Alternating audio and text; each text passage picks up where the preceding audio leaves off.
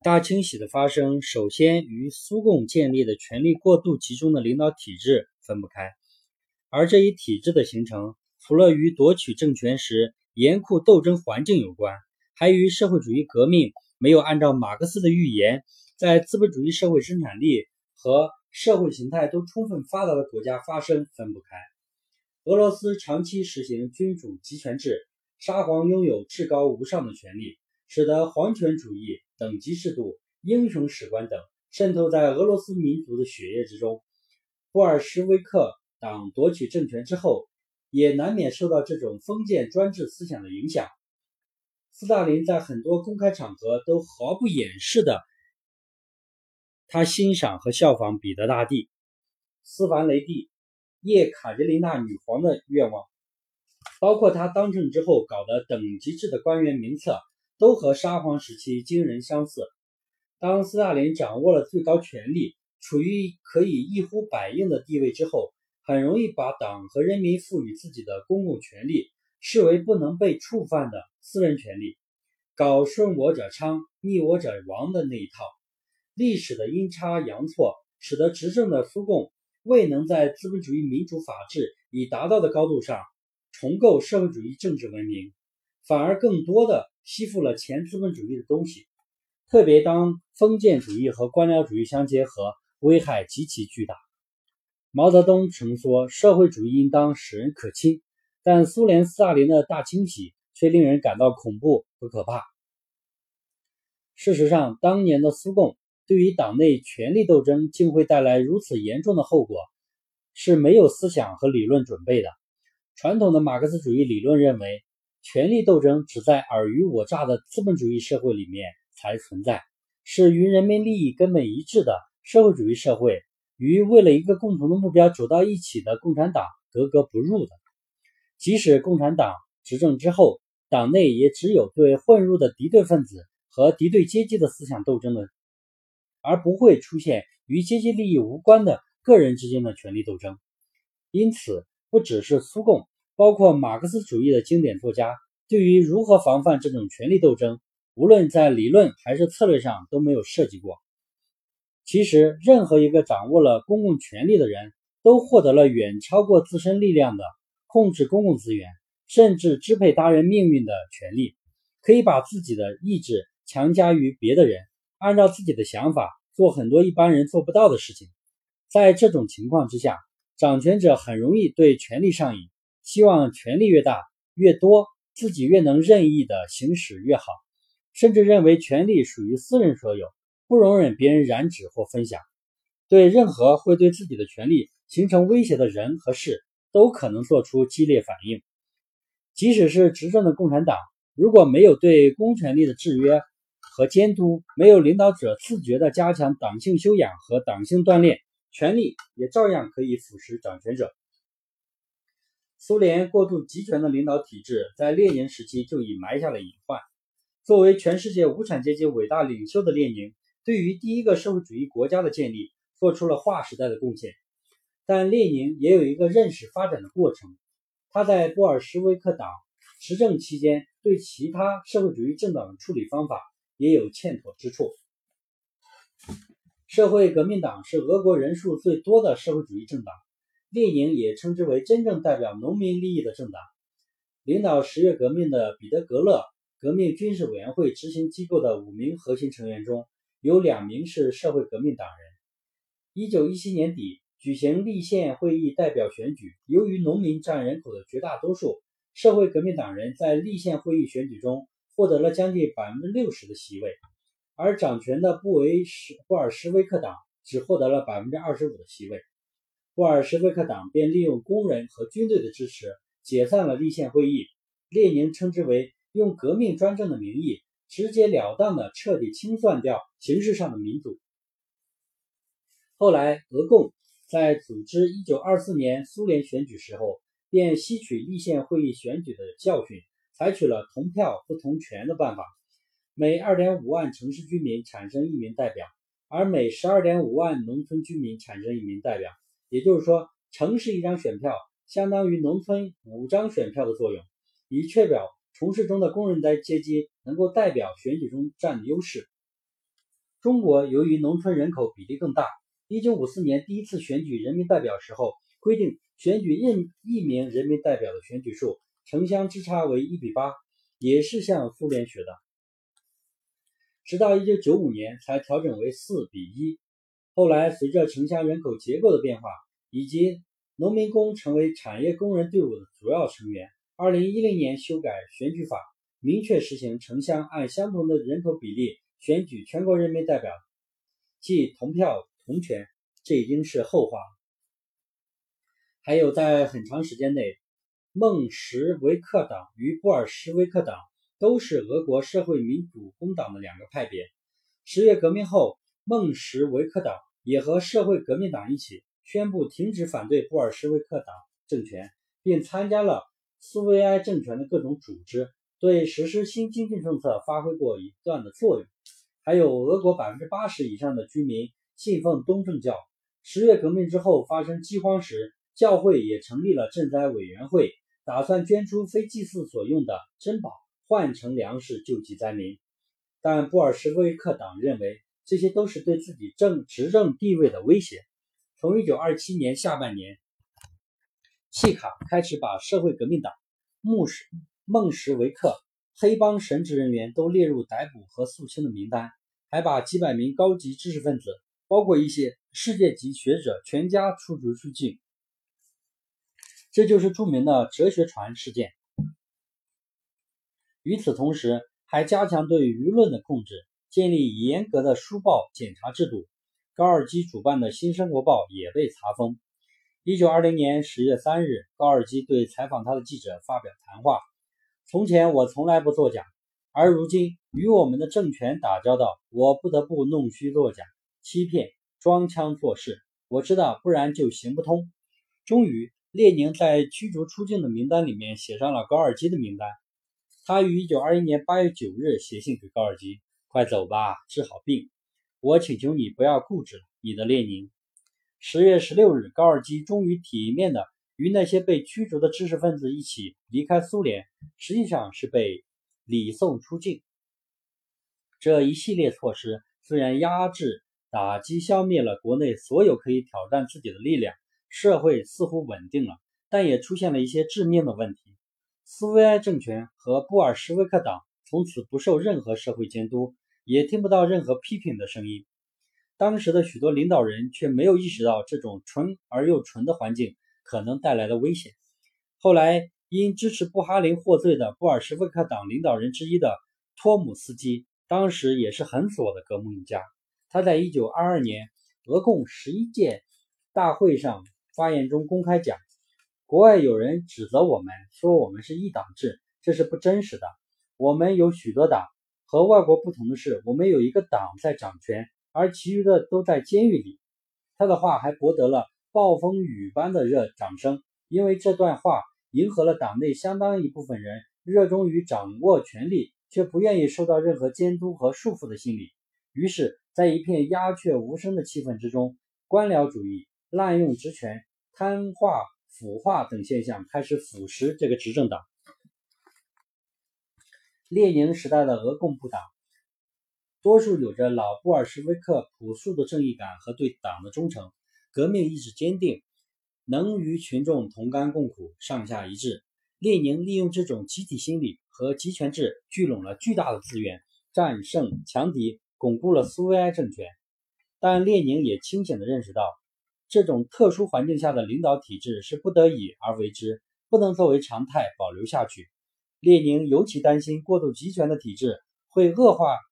为一个庞大而有力的官僚体制，最终危害社会主义事业。为此，他设计了几大约束措施：官员定期选举，而且可以随时撤换；薪金不得高于工人的工资；让所有的人都来执行监督和监察的职职权。遗憾的是，列宁还没有探索出一套理想的政治体制，便病逝了。在苏共执政的七十四年之中，斯大林领导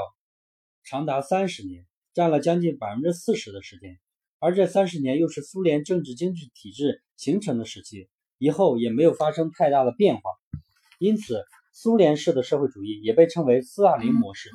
主要特点就是权力过度集中，缺乏制约监督，党内民主和人民民主缺失，这与苏共当时所处的险恶的斗争环境分不开，也与领导者的政治品德和个人修养有关系。因为在同样环境条件下，作为布尔什维克党无可争议的领袖的列宁，在党内就表现出很好的民主作风。列宁善于把马克思主义的普遍真理与俄国实际相结合，这首先因为他注意保持和人民群众的紧密联系。列宁十分重视群众信访制度，他不仅批阅大量人民来信，还亲自接见群众来访。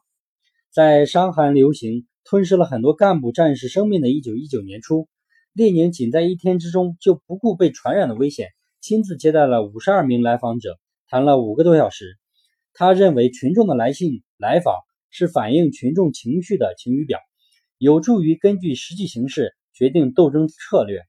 而同期布尔什维克党的其他领袖多数还达不到这样的水平，因此列宁经常处于少数派的地位。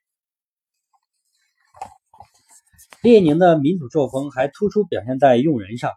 列宁曾经回忆过，在十月革命的一次党代会上，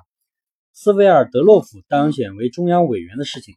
由于当时是初次见面，列宁对他还不太了解，再加上受到其他一些意见的影响，我们一开始是反对他进入中央委员会的。我们对于这个人的评价是何等的不足。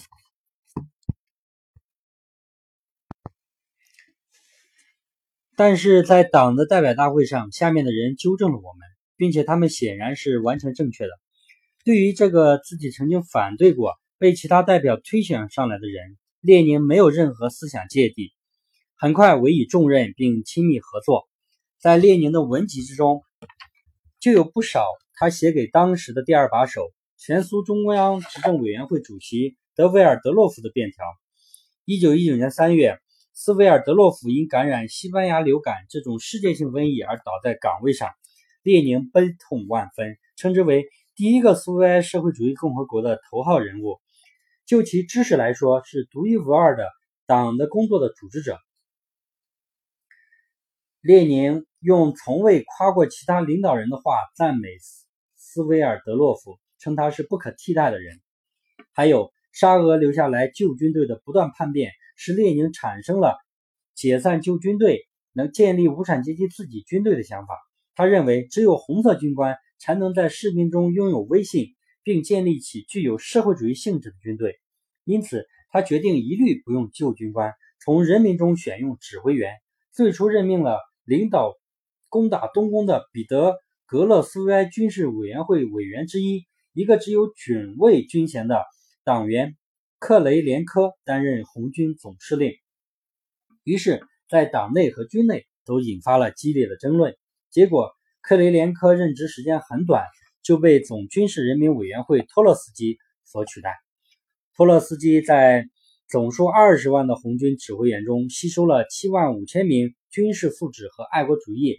倾向都比较好的旧军官，使红军战斗力大增。列宁很快承认了托洛斯基是对的。后来在推行新经济政策时，多次公开谈到这个例子，让大家汲取教训。与列宁同时代的俄国革命家沃罗夫斯基这样评价列宁：他善于把许多人的经验和知识集中起来，就像凹透镜的焦点那样，并且在自己丰富的智慧实验室中，把它们变成共同的思想和共同的口号。列宁强调要加强党内民主和党内监督。是有针对性的。之前为提高决策效率，俄共八大把一部分中央委员会的权力集中到了政治局、组织局和书记处；九大又进一步加大了中央书记处的权力，不仅使权力更加集中，也使主要领导人之间的矛盾更加突出。特别是斯大林和托洛茨基的矛盾由来已久。内战期间，斯大林在查理金前线时就公然拒绝和蔑视。总军事人民委员托洛茨基的作战命令，很多中年以上的同志都看过《保卫查理金》这部电影。里面有一个镜头，就是弗罗西洛夫看到斯大林在托洛茨基的电报上批了几个字：“我们不理睬他”，意在宣传斯大林当时就同托洛茨基进行斗争。但客观的讲，战线负责人公然蔑视和拒绝执行总司令的命令，在任何军队中都是一种严重违反军纪的行为。斯大林担任类似于党中央秘书长性质的总书记之后，就开始不断的加强自身权力，甚至以照顾领袖养病为名，对列宁封锁消息。因此，列宁病重期间最焦虑不安的就是如何增强党的领导集体和防止党分裂的问题。为此，列宁建议把中央委员的人数增加到五十到一百人，并增加来自基层的工人委员，这样可以达到双重甚至三重目的。中央委员越多，受到中央工作锻炼的就越多，因某种不慎而造成分裂的危险就越少。吸收很多工人参加中央委员会。会有助于工人改善我们糟透了的机关，但由于病情和某些人的因素，他已力不从心，一些建议也在执行中变形了。列宁逝世前对斯大林个人独裁的倾向已有所警觉，他提出的扩大中央委员会的建议，本意是通过增加领导成员，防止个人专断，但因为具体操作者是斯大林领导的书记处和组织局，反而给了斯大林。把大批拥护自己的人塞进中央委员会，取得对反对派绝对优势的机会，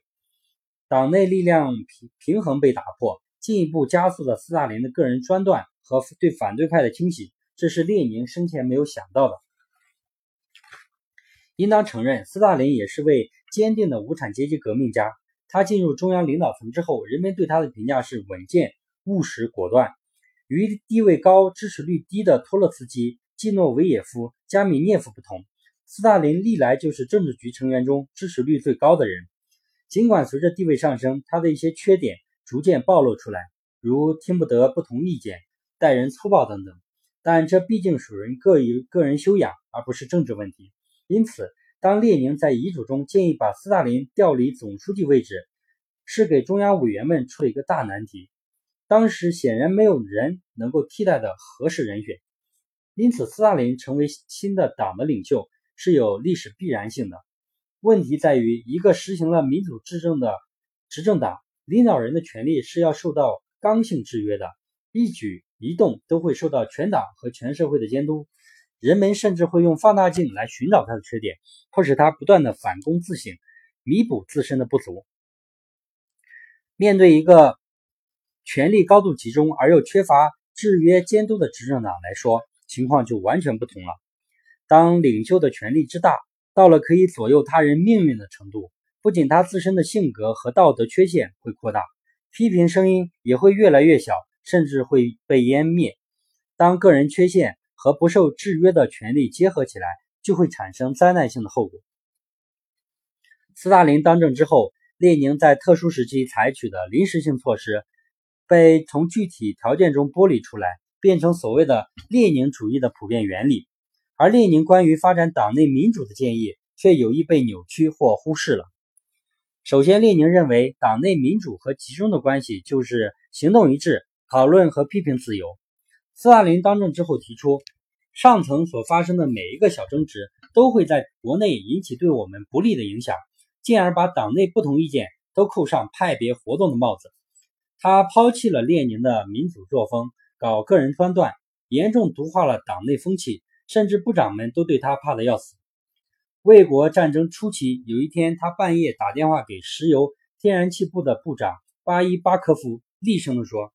希特勒正在扑向高加索，你把那里的油井通通给我炸光，一滴油也不能给他留下，否则就把你枪毙掉。”然后他又补充了一句：“要是你把油井通通炸光了，希特勒还没来呢，那……”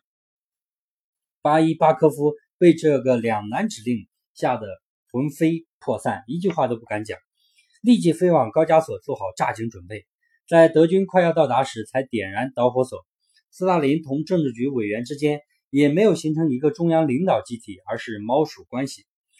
斯大林逝世之后，有一次赫鲁晓夫做报告，批判斯大林搞大清洗，滥杀无辜。这时台下传来一张条子，赫鲁晓夫打开一看，上面写道。斯大林在位时，您也是政治局委员。他搞大清洗时，您做了什么呢？话非常尖锐。赫鲁晓夫勃然大怒，举着条子大问：“这个条子是谁写的？”站起来，站起来！他大声说了几遍，谁也没有站起来，当然谁也不敢站起来。但会场气氛却一下紧张到了极点。过了一会儿，赫鲁晓夫说：“现在明白了吧？当时我就和你们一样，坐在下面，连屁也不敢放一个。在这样一种气氛下，怎么可能形成正常的领导集体呢？”其次，十月革命后实行的干部委任制是当时形势的需要。布尔什维克党是通过中心城市武装暴动的取得政权的。从全国范围来讲，党员人数少，地方党组织也不健全。为了巩固政权，委任制就成了一种迅速打开局面的行之有效的办法。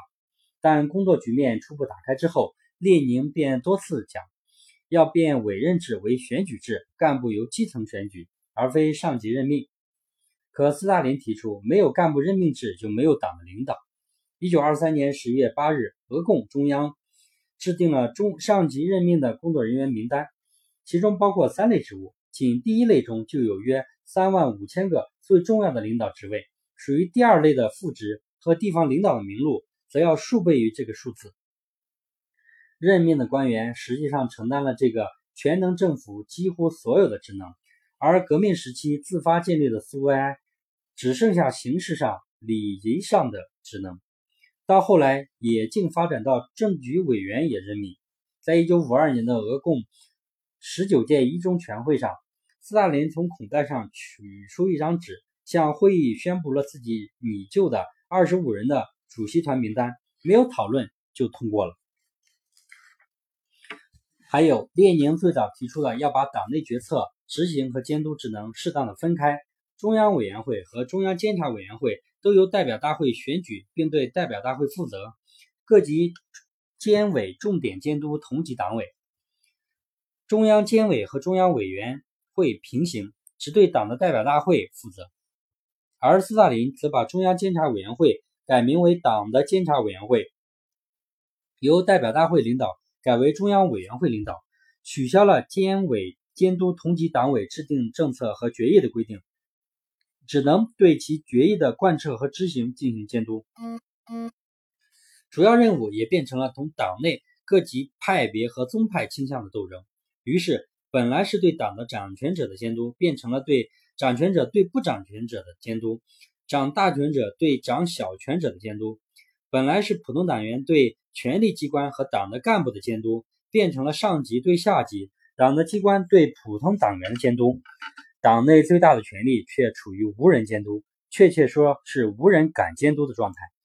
结果，党内分权制衡机构变成了维护集权的工具，变成了斯大林清除不同意见、进行政治斗争的工具和党内民主的摆设。还有，列宁时期，俄共中央由党代会选出，并严格的实行集体领导。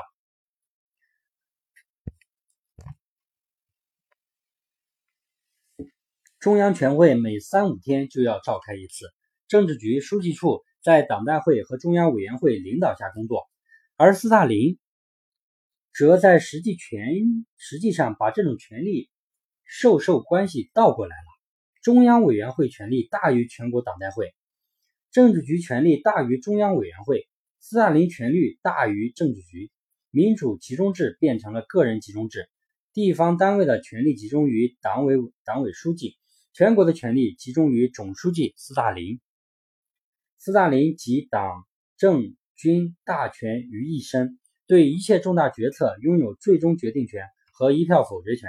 于是，多数服从少数，少数服从多数，变成了多数服从少数；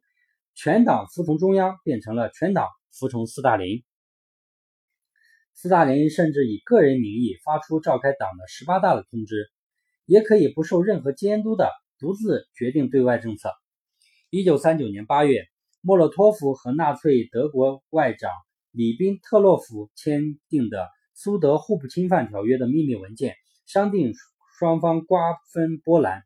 并把波罗波罗的海三国强制划入苏联的势力范围。这样事关重大的条约，其内容只有斯大林和莫洛托夫两个人知道，政治局和最高苏维埃都不知道。条约的签字文本甚至都没有归档，一直由莫洛托夫本人保存。他去世前才把文件交给了国家档案局。事情曝光之后，群情激愤，立陶宛、拉脱维亚、爱沙尼亚三国的民族主义情绪高涨，成为引发苏联解体的导火索。苏联本想建立一个彻底消除官僚主义的新政治制度，而经斯大林的操作，过度集权的官僚政治体制反而扎了根。就像列宁评价斯大林的那样，这个只会炒辣椒的政治厨师，把它做成了一套辣菜。最后，建设社会主义作为前无古人的事业，党的领导人之间，包括与列宁之间，就某个问题发生争论，甚至激烈争论，都不奇怪。这是每一个有责任感的共产党人的正常举动。这种探讨对党来说也极其重要。列宁的宽容大度正是基于这一客观认识之上的。而斯大林随着自身地位的日益巩固，却越来越难以容忍任何不同意见，甚至把对付敌对阶级的那一套搬进党内来，必然造成严重后果。党内思想分歧和矛盾异常复杂，哪些同阶级斗争有联系？哪些没有联系都要具体分析，即使确有阶级立场问题，也要把思想和行为区别开，把党内正常争论夸大为思想路线斗争，进而归结为阶级斗争，搞以言获罪，必然使探索无法进行，理论无法前进，而且领袖的认识过程也有一个发展。斯大林却把列宁神话，塑造成明察秋毫、一贯正确的导师，把自己塑造成。始终与列宁站在一起的忠实战友和学生，而谁反对过列宁，则成为重大的罪名。斯大林同托洛茨基、季诺维也夫、布哈林等人的斗争办法惊人相似：先上纲上线，扣上阶级倾向帽子，继而揭历史疮疤，特别是把对方曾与列宁争论的事情抖露出来，说明他们一贯反对列宁，